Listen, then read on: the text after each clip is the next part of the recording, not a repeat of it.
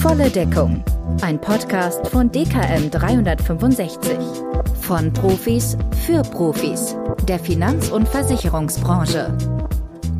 Herzlich willkommen zu einer neuen Folge von Volle Deckung, dem Podcast von DKM 365 und dein ganzjähriger Austausch zwischen Versicherern und Maklern. Mein Name ist Nikolas Vogt und ich freue mich, dass du heute wieder eingeschaltet hast, denn heute bekommst du den Blick der Allianz auf drei ganz brandaktuelle Themen. Ich spreche mit Dr. Thomas Wiesemann über Inflation, über die aktuelle Zinsentwicklung, über Nachhaltigkeit und Digitalisierung abgedroschene Schlagwörter. Na, wart's mal ab. Ich glaube, das wird sehr spannend werden. Und falls du Dr. Thomas Wiesemann noch nicht kennen solltest, Thomas ist seit 2014 bereits Vorstandsmitglied der Allianz Lebensversicherungs AG und der Allianz Private Krankenversicherungs AG und dort verantwortlich für den Vertrieb. Jetzt erstmal ein ganz herzliches Willkommen hier bei Volle Deckung, lieber Thomas. Ja, hallo Nikolas und natürlich auch äh, Grüße an alle Zuhörerinnen und Zuhörer. Thomas, wir hätten das hier ja fast persönlich machen können und nicht äh, über Zoom aufnehmen. Das ist ja fast ein Heimspiel. Wir sitzen ja bloß 40 Kilometer Luftlinie auseinander, du in Stuttgart und ich im berühmten Zell unter Eichelberg. Aber als Vertriebsvorstand bist du ja vermutlich viel unterwegs und sprichst auch viel mit Maklern. Und äh, deshalb würde mich mal interessieren, wie ist denn dein Eindruck über das Stimmungsbild aktuell bezüglich der jetzt stark gestiegenen Zinsen, äh, gerade mit Blick auf die Altersvorsorge bei den Maklern? Ja, dass die Zinsen gestiegen sind, ich glaube, das finden wir unterm Strich eher alle positiv, weil das bedeutet ja auch, dass Geld wieder ein Stück weit Wert bekommt. Das bedeutet natürlich auch für die Lebensversicherer, dass ähm, auch in der Wiederanlage insgesamt ein höherer Zins wieder vereinnahmt werden kann. Das ist, glaube ich, sehr positiv. Man kann sich jetzt darüber streiten. Der Zinsanstieg ging sehr schnell. Das hat dann andere Nebeneffekte, aber insgesamt ist das erstmal eine positive Entwicklung. Und ich glaube, wir haben ja auch viele Jahre immer gesagt, es ist wichtig, dass auch die Zentralbank hier wieder zu einer Normalisierung kommt. Ähm, und das passiert jetzt. Der Grund dafür ist aber natürlich ein nicht ganz so schöner. Und der Grund dafür, dass die Zinsen jetzt steigen, ist, und du hast das Wort ja auch schon genannt, dass wir eben doch eine starke inflationäre Entwicklung haben. Und das betrifft uns natürlich erstmal alle. Äh, wir sind ja alle äh, auch eben Konsumenten, wir haben alle Ausgaben und äh, das beschäftigt die Menschen natürlich schon in Deutschland. Und deswegen stellt sich natürlich jetzt schon die Frage, wie gehe ich in einem solchen Umfeld, was sich ja doch sehr stark geändert hat von dem Umfeld, ja, ich sag mal, der letzten zehn Jahre, da haben wir ja immer nur Null- und Negativzinsen äh, kennengelernt. Die mhm. EZB hat ja jetzt elf Jahre lang bis eben jetzt gerade die Zinsen nicht äh, erhöht. Äh, wie geht man jetzt mit so einem neuen Umfeld, in dem wir leben, um? Was sind die richtigen Produkte? Auf was kommt es jetzt an? Das sind natürlich die Fragen, die sich auch jetzt die Vermittler stellen. Ähm, wie seht ihr das denn als Allianz? Seht ihr jetzt diesen Zinswende als nachhaltig an oder seht ihr das als eventuell zumindest in seiner Aus, also in, in dem Umfang als vorübergehend anbezogen auf den Ukraine-Krieg und wenn der hoffentlich äh, irgendwann zu Ende geht, dass dann äh, der Treiber hier die Rohstoffe vielleicht wieder günstiger werden und das Ganze wieder etwas zurückgeht? Ja, das ist jetzt natürlich eine viel diskutierte Frage, die du äh, stellst. Glaskugel also der, habt ihr auch nicht, ja. die Glaskugel haben wir natürlich auch nicht.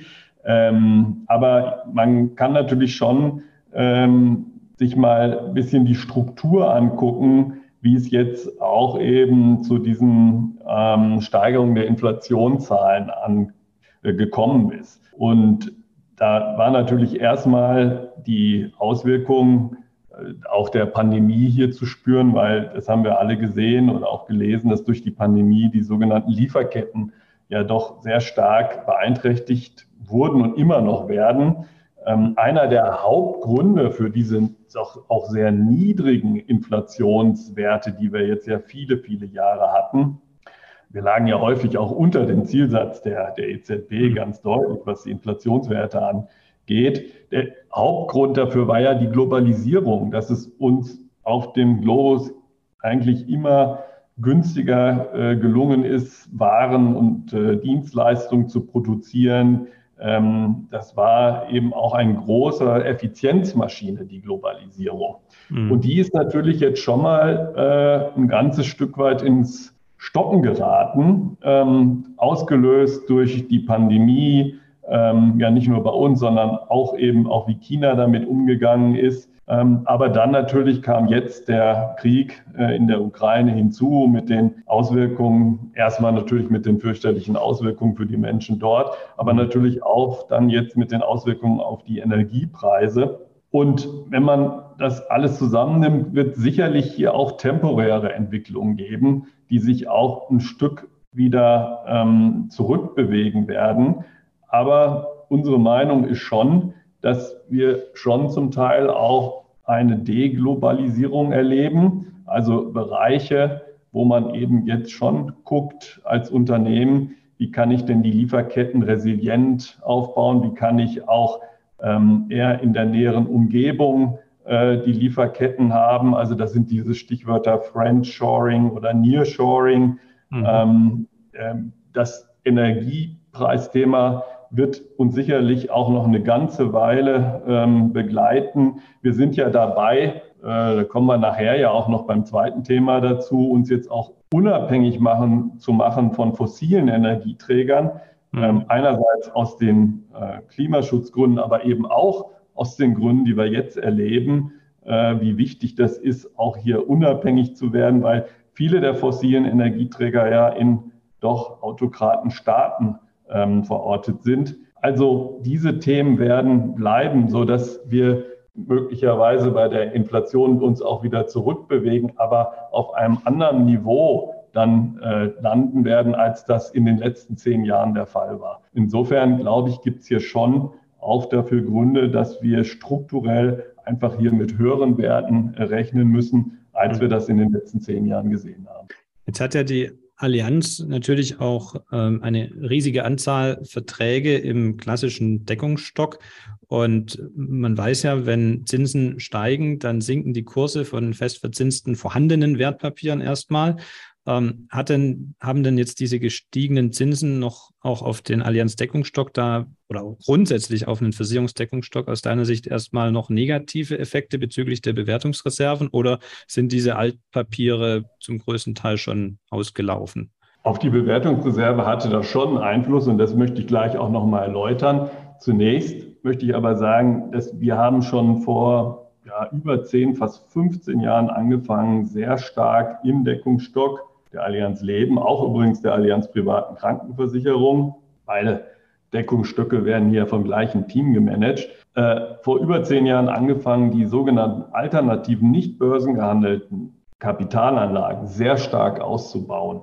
Ähm, und da sind wir sehr stark in den Bereichen Infrastrukturinvestments, äh, in den Bereichen erneuerbare Energie, Immobilien, Private Equity, Private Debt und so weiter. Und alleine bei Allianz Leben macht machen diese Assetklassen ähm, der nicht börsengehandelten Anlagen mittlerweile eben schon ähm, über 30 Prozent des Deckungsstocks aus. Das heißt, wir haben schon sehr früh angefangen, eigentlich vor dem Hintergrund der Zinsentwicklung, ähm, ähm, hier in andere Kapitalanlagen zu gehen, die jetzt aber in einem solchen inflationären Umfeld vielleicht noch wichtiger werden, als es schon in der Vergangenheit war, weil gerade diese Assetklassen, diese Anlageklassen ähm, alle auch einen gewissen Inflationsschutz innehaben und sich gerade in der jetzigen Zeit als sehr wichtig und als sehr vorteilhaft erweisen. Also da ist strukturell eine Menge passiert und davon profitieren unsere Kunden auch gerade jetzt in dieser Zeit höherer Inflation.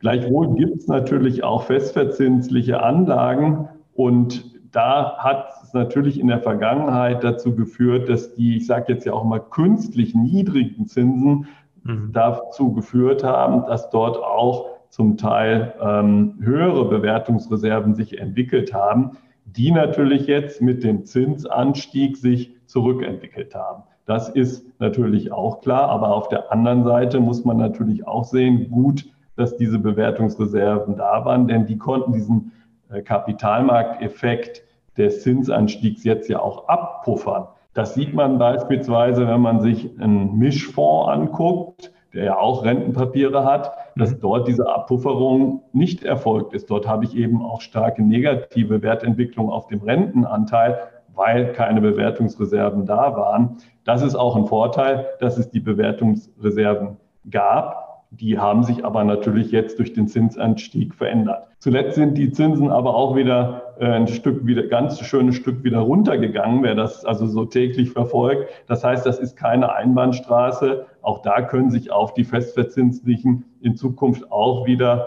äh, Bewertungsreserven bilden. Das hängt eben davon ab, gehen die Zinsen weiter hoch, bleiben sie eher so, wie sie sind oder gehen sie auch wieder ein Stück runter. Okay, das heißt unterm Strich ähm, muss man jetzt hier nicht äh, panisch seine Strategie ändern in den bestehenden Produkten, sondern ähm, die Allianz versucht auch schon durch die alternativen Investments äh, da schon seit Jahren gegenzusteuern. Und ähm, damit sollte jetzt die, die Auswirkungen im, im Einzelvertrag sollten sich im Rahmen halten. Absolut. Also insbesondere der hohe Anteil der alternativen Kapitallagen ist ganz wichtig. Und was ja auch wichtig ist zu verstehen, wir gehen jetzt ja auch in ein Kapitalmarktumfeld, nicht nur in eins rein, wo wir auch wieder einen positiven Zins haben, sondern es ist natürlich schon auch ein Kapitalmarktumfeld, was deutlich schwankungsanfälliger ist als das in den letzten Jahren. Mhm. Das hängt natürlich damit zusammen, dass natürlich auch diese Themen, die wir gerade diskutiert haben, Auswirkungen auf die wirtschaftliche Entwicklung haben. Das hängt aber auch damit zusammen, dass die Zentralbanken jetzt eben nicht mehr ähm, ähm, mit starken erleichternden Maßnahmen äh, Schwankungen entgegenwirken können, weil sie müssen ja gerade im Gegenteil eher darauf achten, die Inflation in den Griff zu bekommen.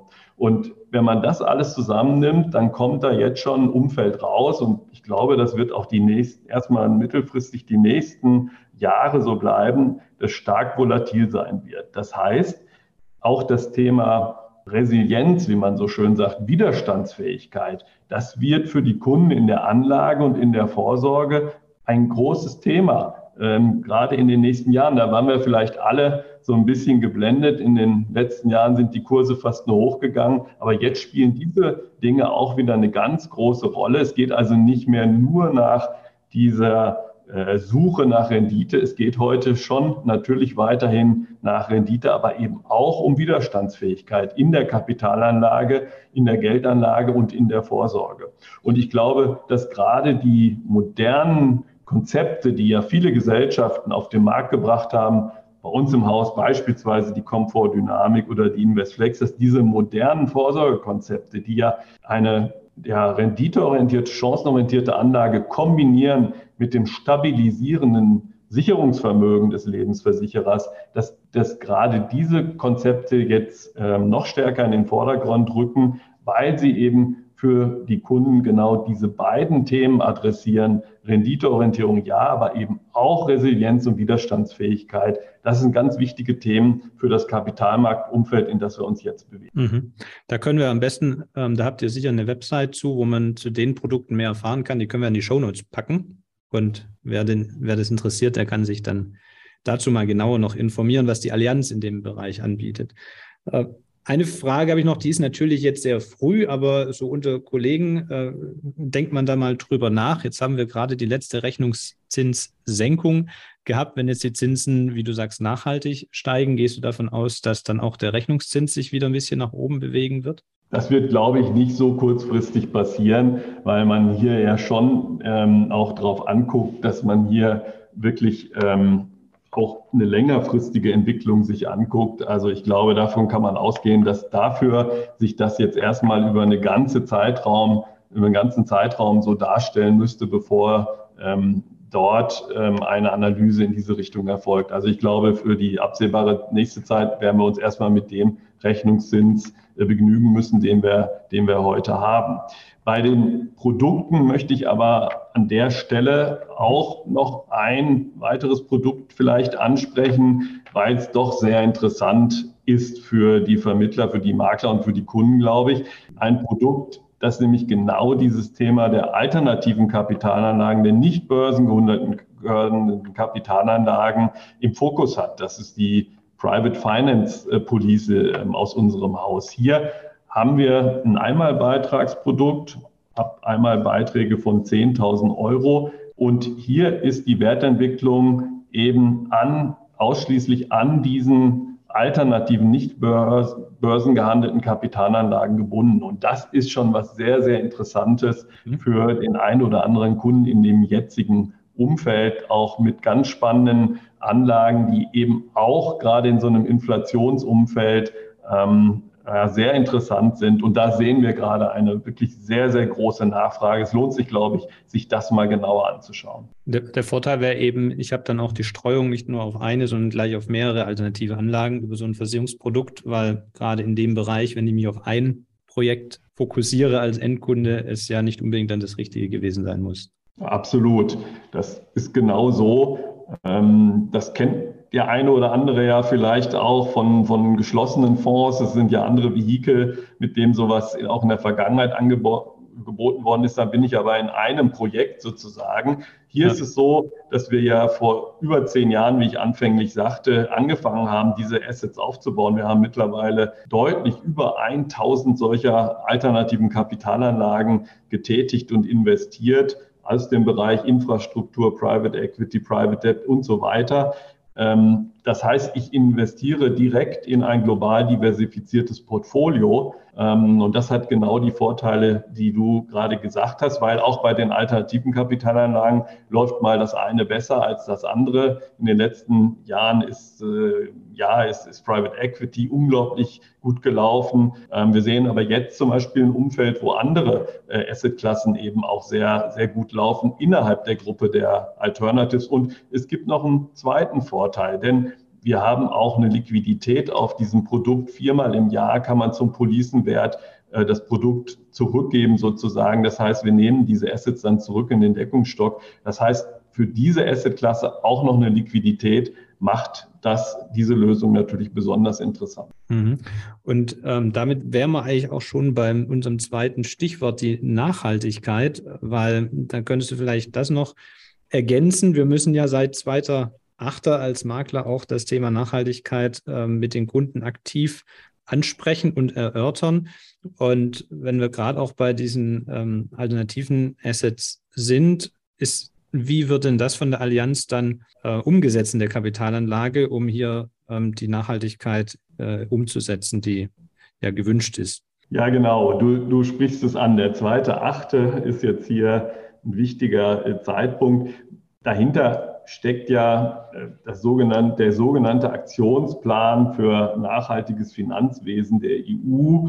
Und eine oder andere hat das ja auch verfolgt. Es gab da ja schon zwei Schritte und das ist jetzt sozusagen der dritte Schritt, der jetzt vollzogen wird. Die ersten beiden Schritte waren Schritte in Richtung Transparenz.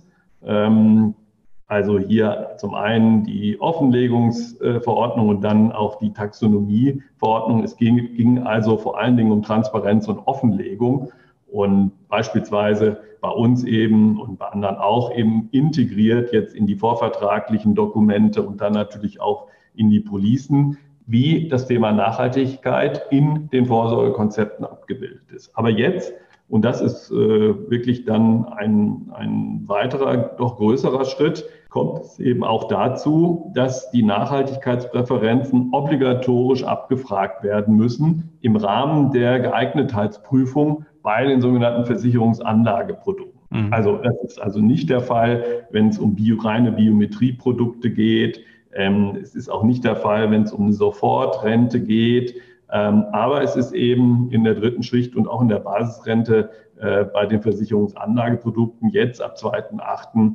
notwendig. Das zunächst mal zu deiner Frage äh, kann ich den, können wir den Vermittlern sagen, wir setzen das natürlich fristgerecht um. Wir setzen es auch für die Vermittler haftungssicher um, sodass sie die Beratung pünktlich ab 2.8. dann auch entsprechend dieser neuen gesetzlichen Anforderungen umsetzen können, wenn sie auf unsere ähm, Software an der Stelle zurückgreifen. Mhm. Ähm, man muss aber auch sagen, dass hier gerade was die Daten angeht, die äh, Datenlage von vielen Unternehmen, von vielen Kapitalanlagen ähm, zum Teil noch nicht äh, zur Verfügung steht.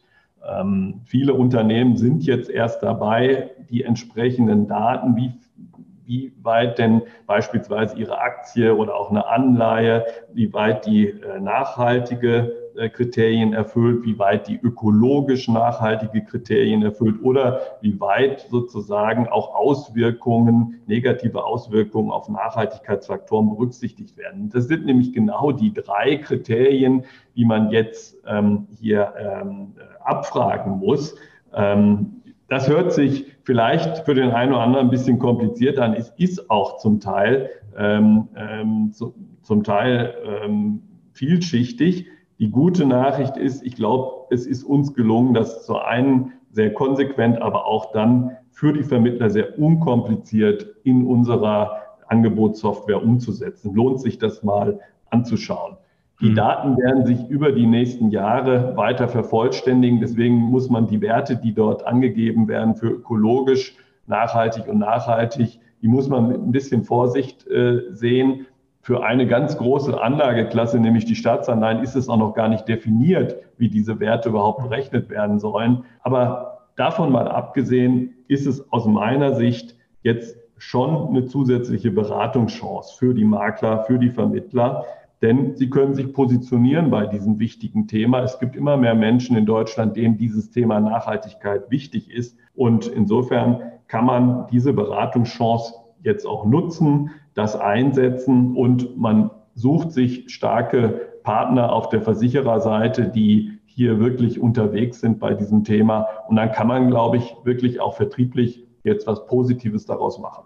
Das kann ich nur bestätigen ähm, aus Vermittlersicht. Also man kann so eine Vorschrift immer einfach umsetzen, damit sie umgesetzt ist, oder man kann sich ein bisschen Gedanken darüber machen und das Positive daraus ziehen. Und in dem Fall ist es ja auch nachhaltig wirklich eine sehr sinnvolle äh, Geschichte. Und wir machen das jetzt schon seit Monaten, ähm, dass wir das auch aktiv in der Beratung ansprechen. Und das äh, trifft auf sehr positive Resonanz bei den Kunden. Also ich kann es auf jeden Fall mhm. empfehlen, das aktiv äh, zu berücksichtigen, nicht nur im Rahmen des gesetzlich Notwendigen, sondern vielleicht auch darüber hinaus.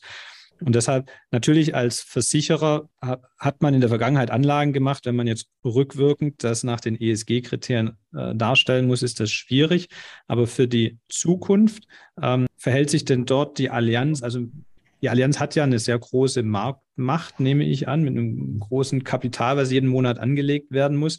Äh, setzt man das auch lenkend ein in die Richtung äh, nachhaltige Investments oder ähm, lässt man sich das im Einzelfall offen? Nein, das tut man in der Tat, denn es sind am Ende ja schon auch die Geldströme, die nachhaltiges Handeln ermöglichen. Ja. Und deswegen, auch aus Kundensicht kann man sich ja vielleicht auf den ersten Blick fragen, kann denn so eine Altersvorsorge, kann das überhaupt nachhaltig sein? Und da ist die Antwort äh, ja, weil hinter einer Altersvorsorge steckt ja Kapital, stecken Kapitalanlagen. Ähm, Lebensversicherer sind große Kapitalsammelstellen und am Ende sind Kapitalanlagen Finanzierungsinstrumente. Und die entscheiden schon darüber, in welche Bereiche das Geld investiert wird. Und insofern kann man hier natürlich schon von einem doch großen Hebel auch ähm, sprechen, wenn es darum geht, Einfluss auf die Nachhaltigkeit der Unternehmen zu nehmen. Unser Hauptansatz als Allianz ist an der Stelle jetzt aber nicht nur zu sagen, ja, wir gehen jetzt nur noch ausschließlich in grüne äh, Investments im erneuerbaren Energiebereich. Das tun wir auch, aber natürlich nicht ausschließlich. Mhm. Unser Hauptfokus ist wirklich zu sagen, wir wollen mit unserer Kapitalanlage die Transformation der Wirtschaft unterstützen, die jetzt ja ähm, unsere große Aufgabe auch als Volkswirtschaft ist. Das heißt, auch eben natürlich Investitionen in ganz normale Unternehmen unseres Wirtschaftsgeschehen, Unternehmen, die sich aber auch vorgenommen haben, ihr Geschäftsmodell auch auf Nachhaltigkeit hin auszurichten, dass wir eben mit diesen Unternehmen diesen Weg der Transformation der Wirtschaft jetzt beschreiten können. Und das mache ich vielleicht mal an einem ganz konkreten Beispiel deutlich, weil sonst hört sich das ja zugegebenermaßen doch ein bisschen abstrakt an. Und ein Beispiel ist die, äh, die Firma BASF, wenn wir uns die mal nehmen, also ein großes deutsches äh, Chemieunternehmen. Und BASF gehört zu den Unternehmen in Europa, die größten CO2-Emittenten sind. Das ist naheliegend, weil mhm. wer weiß, nicht, die bauen, die machen ja, produzieren diese chemischen Grundstoffe und da braucht man sehr, sehr große Mengen von Energie ähm, in diesen sogenannten Dampfspaltern, mit denen diese chemischen Grundstoffe dann äh, produziert werden. Und BASF hat jetzt gesagt, kann man auf der Webseite und so weiter nachlesen, dass ähm, sie auch eben ihr Geschäftsmodell weiterentwickeln wollen, dass es über die Jahre bis 2050 komplett CO2-neutral ist. Und das ist schon mal ein Wort, wenn man sich überlegt, wenn man sich das klar macht, ähm, wie viel Energie, die heute, die verbrauchen in ihren Geschäftsmodellen, wie viel CO2-Ausstoß da heute tatsächlich stattfindet. Die haben gesagt, wir wollen bis 2050 CO2-neutral sein. Mhm. Und eine der Maßnahmen, die die jetzt machen, ist, dass vor der Küste Hollands ein, ein Windpark gebaut wird und es wird der weltgrößte Offshore-Windpark. Ähm, sie haben sich zusammengetan mit einem Energieunternehmen, Vattenfall ist ja auch sehr bekannt, die diesen Windpark bauen. Er geht nächstes Jahr schon ans Netz. Und wir als Allianz Leben und Allianz Kranken sind auf der Finanzierungsseite dabei. Wir sind Kapitalgeber für diesen weltweit größten Windpark, also ein, eine Kapitalanlage in seinem Deckungsstock, der erstmal in diesen Bereich erneuerbare Energien geht, aber gleichzeitig dazu führt, dass wir unsere deutsche Industrie und Industrie in Deutschland transformieren. Und ich glaube, das ist genau unser Ansatz und das macht dieses Beispiel schön deutlich, welche Rolle Lebensversicherer hier tatsächlich auch spielen. Richtig, das ist ein sehr schönes Beispiel, um das bisschen transparent und greifbar zu machen. Und du sprichst ja gerade an, äh, und du hast vorhin schon erwähnt, äh, PKV und äh, die Kapitallebensversicherung auch ein, ist der gleiche Deckungsstock, also auch als Privatkrankenversicherter ähm, verhalte ich mich sozusagen indirekt mit meinem Kapital, meine Alterungsrückstellungen ähm, nachhaltig, indem ich ja dann indirekt auch in solche Investments investiere, weil man kennt das aus der PKV-Beratung immer mal wieder, kommt ja der Vorwurf, ähm, na, wenn man sich PKV versichert, entzieht man sich ja dem Sozialsystem. Das sei ja nicht sozial wer sich da mal genau beschäftigt hat mit oder mit Ärzten spricht, kriegt dann auch schnell wieder eine andere Meinung. Aber den, den Punkt gibt es in den Köpfen der Menschen. Und ähm, ich finde, das ist auch wieder ein Punkt, den man da anführen kann Richtung äh, Nachhaltigkeit im sozialen Bereich, ähm, dass man sich ja durchaus auch mit der PKV hier über die Kapitalanlage äh, nachhaltig verhält. Absolut. Und es sind zwei Deckungsstöcke, ähm, aber es ist das gleiche Team bei uns, das mit den gleichen Kapitalanlagen diese Deckungsstücke managt. Also von daher oder mit, ne, mit, den, mit ähnlichen Instrumenten das managt. Und insofern hast du völlig recht an der Stelle. Das steckt auch eben in so einer PKV drin. Aber du hast aus meiner Sicht jetzt auch noch ein ganz wichtiges Stichwort genannt, nämlich sozial. Das ist ja ESG, ja, wird häufig so ein bisschen verkürzt, häufig immer das I, also das, das, das mhm, grün alles. ökologische genau gesehen, aber das S ist da ja auch ein ganz wichtiger Aspekt. Und da sind wir beim Thema, ich meine, ähm, wenn wir uns gerade mal das Thema der betrieblichen Krankenversicherung oder auch der betrieblichen Altersvorsorge angucken oder auch der betrieblichen Arbeitskraftsicherung, da gibt es eben ja ganz viele Arbeitgeber, Unternehmer, die auch beraten von den Maklern, sich wirklich entscheiden, hier auch etwas zu tun, was ja zutiefst sozusagen an der Stelle sozial aus Sicht ihrer Arbeitnehmer ist, nämlich eine arbeitgeberfinanzierte Komponente in der BKV oder in der BAV. In der BK, die BKV ist eigentlich ja immer 100 Prozent arbeitgeberfinanziert, eine freiwillige Leistung. Und in der BAV, wenn es über die berühmten 15 Prozent hinausgeht, dann und das machen ja auch viele Unternehmen, dann habe ich auch hier eine zusätzliche freiwillige Leistung, die ich hier an meine, ähm, äh, meine Angestellten an der Stelle weitergebe. Und deswegen haben wir uns gesagt, auch das ist ja etwas, man könnte vielleicht sagen, ein positiver Handprint. Ne? Also man redet ja immer über diesen CO2-Footprint, den es zu mhm. reduzieren gibt. Aber hier kann man auch von einem positiven Handprint äh, sprechen, den das Unternehmen letztlich macht, indem es sich hier engagiert. Natürlich auch, äh, natürlich mit ganz handfesten Gründen, denn es geht ja auch darum, attraktiver am Arbeitsmarkt zu sein als Arbeitgeber. Das wird ja immer wichtiger. Wir kennen alle die Schlagzeilen. Deswegen wird immer häufiger auch so eine BKV oder auch eine betriebliche Arbeitskraftsicherung implementiert. Aber ich tue damit auch etwas sozial Gutes an der Stelle und auch das kann man ja herausstellen und wir unterstützen die Vermittler übrigens dabei, indem wir ähm, für ihre Unternehmenskunden hier auch Formulierungshilfen und auch ein Testat denen mit an die Hand geben, wie sie das dann in ihren Nachhaltigkeitsberichten berücksichtigen können, wenn sie solche Instrumente, so eine BKV oder eine arbeitgeberfinanzierte BAV nutzen. Die, äh, genau wie du sagst, die BKV ist ja quasi gelebtes soziales Engagement und ich glaube, das sind äh, die großen Argumente, die auch die Arbeitgeber ähm, dazu motivieren, so ein System einzuführen, gerade auch um entsprechend natürlich Nachwuchs zu gewinnen, als Arbeitgeber attraktiv zu erscheinen. Ähm, jetzt hast du es gerade so in einem Satz angedeutet, Testat. Ähm, wie konkret sieht das denn aus? Das heißt, ich kann dann als Makler ähm, als weiteres Argument äh, meinem Kunden, dem Arbeitgeber, äh, sagen, wenn er hier eine BKV einrichtet, dann bestätigt die Allianz, jetzt führe du den Satz mal fort. Genau, wir, das, wir haben uns dort zusammengetan mit einer Universität und einem dort angeschlossenen Institut und wir bestätigen das nicht nur für die BKV, sondern übergreifend für die betriebliche mhm. Vorsorge, wenn sie bestimmte Kriterien erfüllt, dass das Unternehmen hier dann auch etwas tut, was auf dieses Thema S einzahlt und mhm. was das Unternehmen dann auch nutzen kann, beispielsweise eben in der Darstellung welche Nachhaltigkeitsthemen Sie unterstützen, ähm, aber auch eventuell in Ihrem Nachhaltigkeitsreport, wenn Sie den erstellen müssen. Und man denkt es vielleicht, dass das immer nur die großen Unternehmen machen müssen. Das ist nicht der Fall. Zum einen gehen diese Grenze immer weiter runter, auch gesetzlich von Unternehmen, die so einen Nachhaltigkeitsreport machen müssen. Es gibt aber auch viele Unternehmen, die es gerne machen wollen, weil sie sich positionieren wollen. Und es gibt natürlich auch die ganzen Unternehmen, die in der Lieferkette zu einem Unternehmen sind,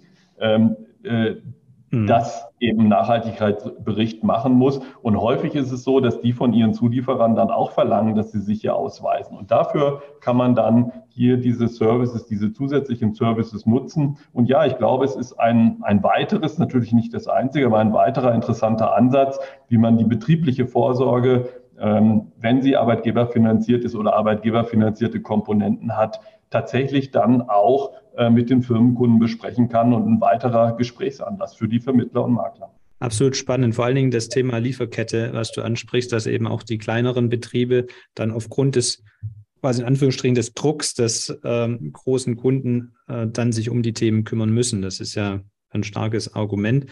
Ähm, Kannst du da mal ein bisschen aus dem Nähkästchen plaudern, ob das jetzt die letzten Jahre mit dazu beigetragen hat, dass die BKV, glaube ich, doch so langsam Fuß fasst, nachdem viele Jahre das, glaube ich, nur in der Branche diskutiert wurde, aber nicht so wirklich beim Kunden ankam.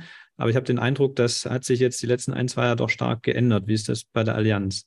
Ja, das hat sich stark geändert. Das ist sicherlich einer, wenn ich jetzt mal insgesamt auf Leben und Krankengeschäft jetzt hier bei uns gucke, dann ist die BKV sicherlich eins der absolut am stärksten wachsenden Geschäftssegmente gerade. Und wir sehen das Wachstum nicht nur bei den großen Firmen, wir sehen das wirklich auch in der Breite der mittleren und auch der kleinen Firmen. Wir bieten ja bei uns im Haus schon eine BKV ab fünf Mitarbeiter an oder ab fünf Teilnehmer an. Also das geht wirklich auch in den Bereich der kleinen Firmen ganz klar rein. Und ja, der Hauptgrund liegt, glaube ich, schon daran, dass sich ja wirklich fast alle mittlerweile, alle Arbeitgeber äh, mittlerweile wirklich schwer tun, am Arbeitsmarkt die richtigen Talente zu kriegen oder auch die Mitarbeiter zu halten. Das ist ja auch manchmal auch nicht so einfach. Und das sind natürlich die Hauptgründe, warum sich jetzt immer mehr Firmen überlegen, wie kann ich mich denn als attraktiver Arbeitgeber überhaupt positionieren.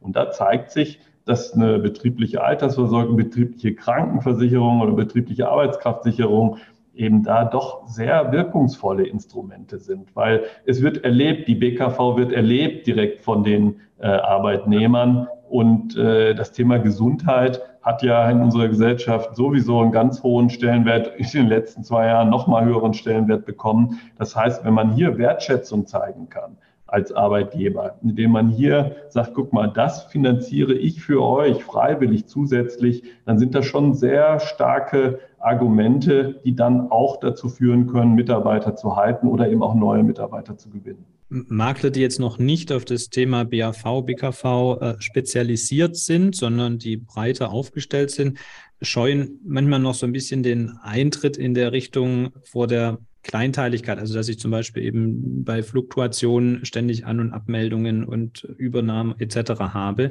Ähm, wie ist denn Stichwort Digitalisierung ähm, die Allianz hier aufgestellt, um dem Makler hier das Leben etwas einfacher zu machen, ähm, was diese konkrete Umsetzung von BAV, BKV dann angeht?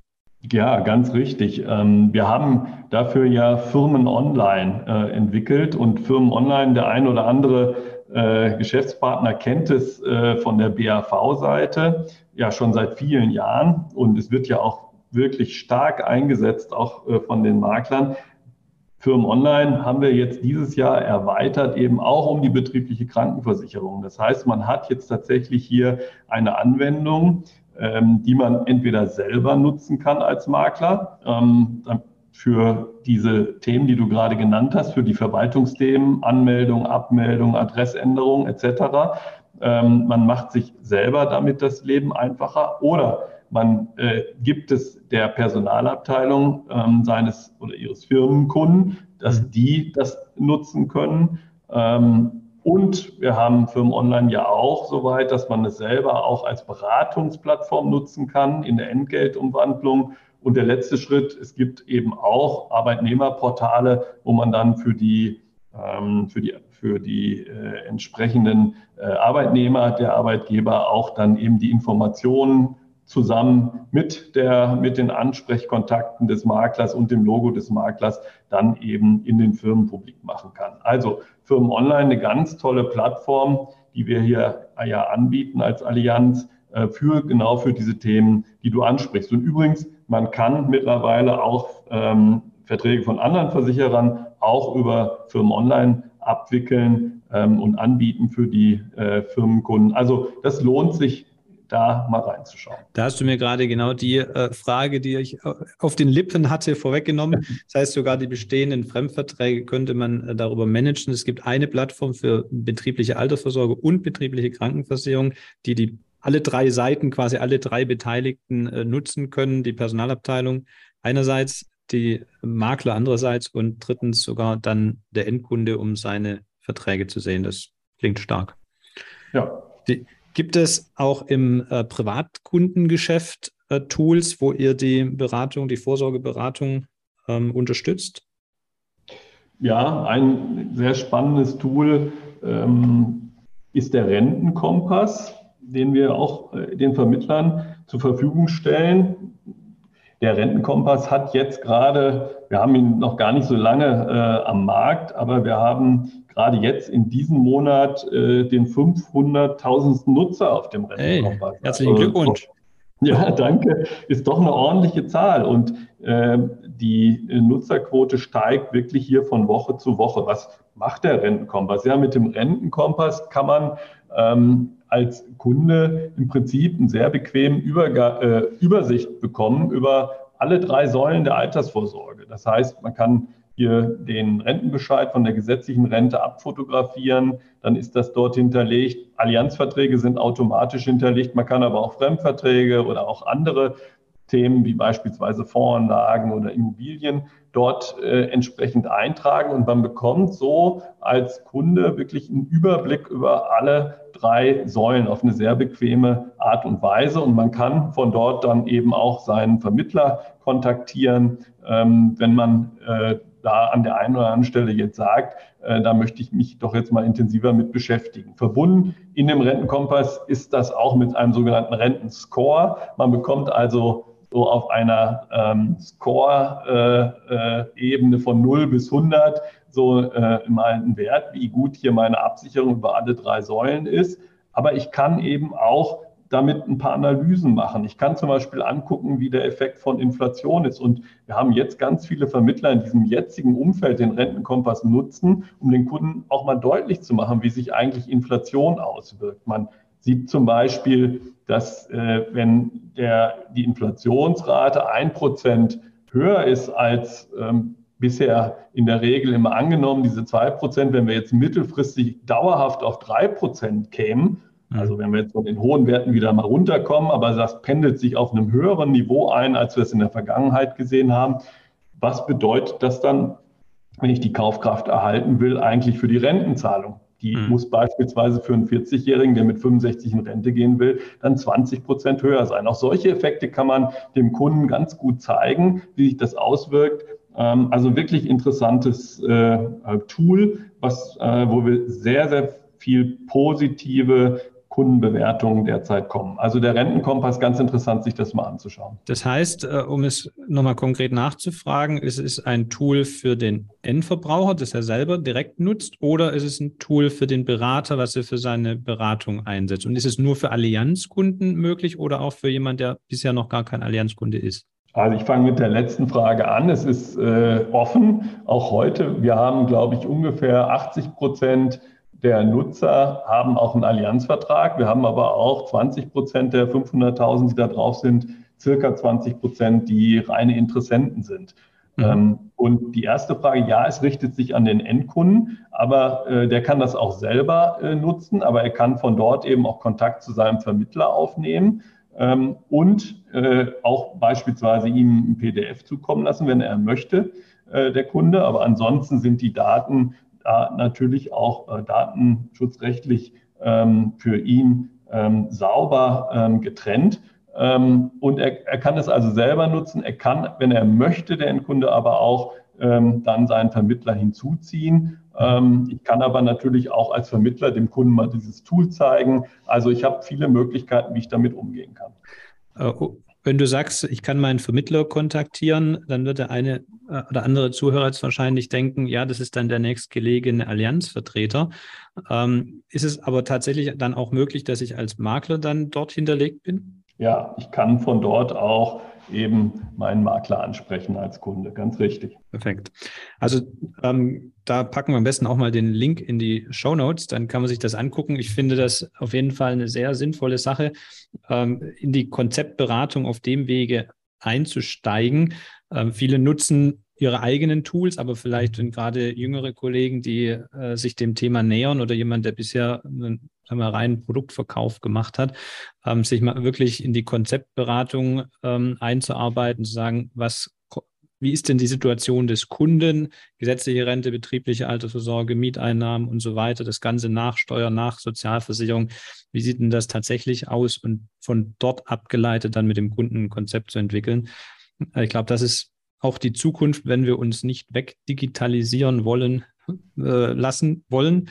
Ähm, oder wie siehst du das bezogen auf, also aus der Außensicht? Das würde mich mal interessieren. Es geht mir nicht um Kritik oder Bewertung, sondern einfach aus de deine Meinung äh, bezüglich Digitalisierung und äh, dem Beratermarkt für die Zukunft. Ähm, meinst du, dass solche Tools schlussendlich den Makler ersetzen können, weil der Kunde ja sich selbst beraten kann und dann gleich online abschließen? Oder glaubst du, dass das immer ein begleitender Weg sein wird zwischen Kunde und Makler und die Digitalisierung dort nur unterstützt? Ja, das glauben wir. Ähm, insbesondere, wenn wir über die Personenversicherung sprechen, über die wir ja heute hier sprechen, über Lebens- und Krankenversicherung. Ähm, das Modell, was sich hier herausbildet und was aus meiner Sicht auch langfristig sich herausbildet, ist eben ein digital persönliches Vertriebsmodell. Es kommt aber eben auch auf beides an. Wir sehen ja heute schon äh, bei uns, dass ähm, fast neun von zehn Kunden, die starten die berühmte Customer Journey, die berühmte Kunden Journey tatsächlich digital. Also der Anfangspunkt ist ja häufig, dass man sich irgendwo im Internet mal erstmal schlau macht. Hm. Das kennt man ja von, von sich selber für, in vielen anderen Themen. Und das ist natürlich bei den Versicherungen nicht anders der Fall. Und häufig sind es dann auch mehrere digitale Punkte, die der Kunde dann hat. Der Abschluss, das sehen wir allerdings auch. Ähm, und äh, äh, der findet ganz überwiegend nach wie vor bei einem persönlichen Berater statt, gerade in der Lebens- und in der Krankenversicherung. Wir haben ja vielleicht das einfachste Produkt jetzt auf der Lebensseite, was wir anbieten, die Risikolebensversicherung. Da können wir das ja auch gut angucken bei uns im Internet, wie sich da Kunden verhalten. Und es ist schon interessant, das gibt dann auch viele Kunden, die machen sozusagen die ganze Strecke, man kann das ja anonym beobachten, die machen die ganze Strecke, äh, füllen die die richtig aus und dann ganz am Schluss entscheiden sie sich aber doch dann zu sagen, nee, jetzt möchte ich aber erst noch mal mit einem persönlichen Berater sprechen, ob ich hier nicht vielleicht doch einen Fehler mache. Und ähm, das ist selbst bei dem einfachsten Produkt der Risikoleben der Fall. Ähm, das spricht vieles dafür, ähm, dass wir diese Themen intelligent zusammenbringen müssen, digital und persönlich. Aber jetzt nur zu sagen, ich komme persönlich aus, das hielt ich absolut auch für den falschen Weg, weil natürlich ähm, die Kunden, wie sie es ja auch von anderen Bereichen kennen, äh, das auch immer mehr als selbstverständlich erachten, dass sie eben auch top digitale Services haben. Das gilt auch im Versicherungsbereich. Und deswegen kommt es gerade darauf an, mit solchen Tools wie beispielsweise der Rentenkompass hier eine intelligente Verbindung herzustellen. Und ich glaube, wer das macht, der ist richtig unterwegs. Ja, ja, spannend, das äh, auch mal von Versicherseite gemessen quasi zu sehen, wie diese Customer Journey läuft und dass es am Ende dann doch über die, den persönlichen oder beim Vermittler über den Abschluss geht. Weil, glaube ich, einfach dieses psychologische äh, Sicherheitsgefühl da dahinter steckt, bevor man eine wichtige Entscheidung trifft, doch nochmal vom Fachmann sich die Bestätigung zu holen, dass es richtig ist. Und das ist ja dann die Chance, wenn man so digital aufgestellt ist als Vermittler, dass man da den Übergang gut schafft. Ähm, von daher äh, sehe ich ganz genauso. Ähm, und ja, jetzt haben wir schon das halbe Jahr rum, wo wir die Folge aufzeichnen. Äh, ein halbes Jahr äh, 2022 haben wir noch vor uns. Ähm, was sind denn so deine persönlichen Highlights, auf die du dich jetzt dieses Jahr noch konkret freuen darfst? Ganz persönlich freue ich mich jetzt erstmal in Urlaub zu gehen. Oh, Der steht nämlich bei mir quasi unmittelbar bevor. Aber ja, also ich freue mich, ähm, glaube ich, schon darauf, ähm, wieder viel mehr persönliche Kontakte zu haben. Ja, das war ja jetzt schon im ersten Halbjahr der Fall und das bin ich mir ganz sicher, dass das im zweiten Halbjahr auch der Fall sein wird. Und ein solches, äh, eine solche Möglichkeit wird sich dann ja auch wieder im Herbst äh, in Dortmund stellen mit der DKM. Da freue ich mich auch jetzt schon drauf, weil das einfach auch eine Möglichkeit ist, ja, viele Vermittler persönlich zu treffen. Ich und viele meiner Kollegen werden dort sein und ähm, wer Lust hat dazu, ähm, den laden wir sehr, sehr herzlich ein. Er kann natürlich auch bei uns über unser, unsere Maklerbetreuer da auch ein, ein Ticket, ein Freiticket für die DKM bekommen.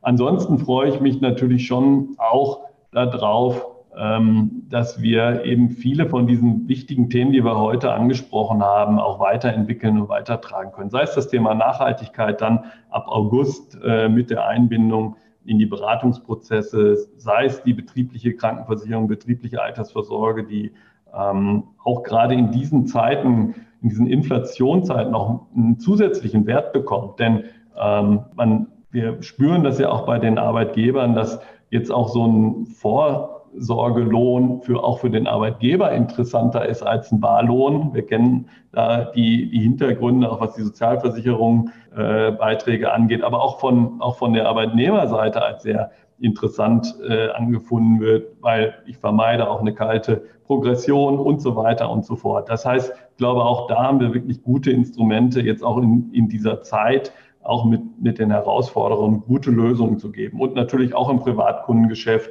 ähm, bei den, bei den äh, Fondspolicen ähm, oder aber auch in der Krankenversicherung. Also viele wichtige Themen, die unsere Kunden umtreiben und die wir als Branche, wo wir eben wirklich auch gute und verlässliche Antworten haben. Das spricht, glaube ich, auch immer wieder für uns, dass wir stehen für Verlässlichkeit und auch eben für Sicherheit. Und darauf kommt es in dieser Welt, in der wir uns jetzt befinden, mehr denn je an. Das hätte ich nicht schöner sagen können. Das ist ein wunderbares Schlusswort. Es sind wirklich spannende Zeiten und die bergen ganz viele Chancen für den, der sie nutzt. Deshalb tauscht euch aus mit den Kollegen gerne auch auf der DKM ähm, und dann kann man die Themen auch weiter vertiefen.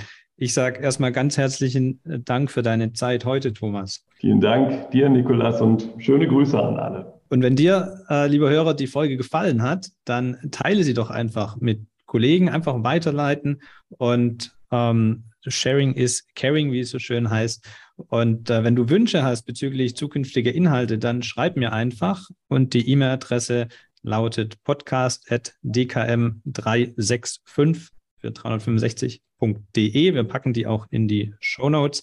Ich freue mich auf jeden Fall über Rückmeldungen. Und mehr zur Allianz und den besprochenen Themen, wie schon erwähnt, schau in die Shownotes der Folge. Da kannst du das auch nochmal vertiefen. Ich sage auch Dankeschön fürs Zuhören. Ciao, ciao, bye, bye und bis zur nächsten Folge in 14 Tagen.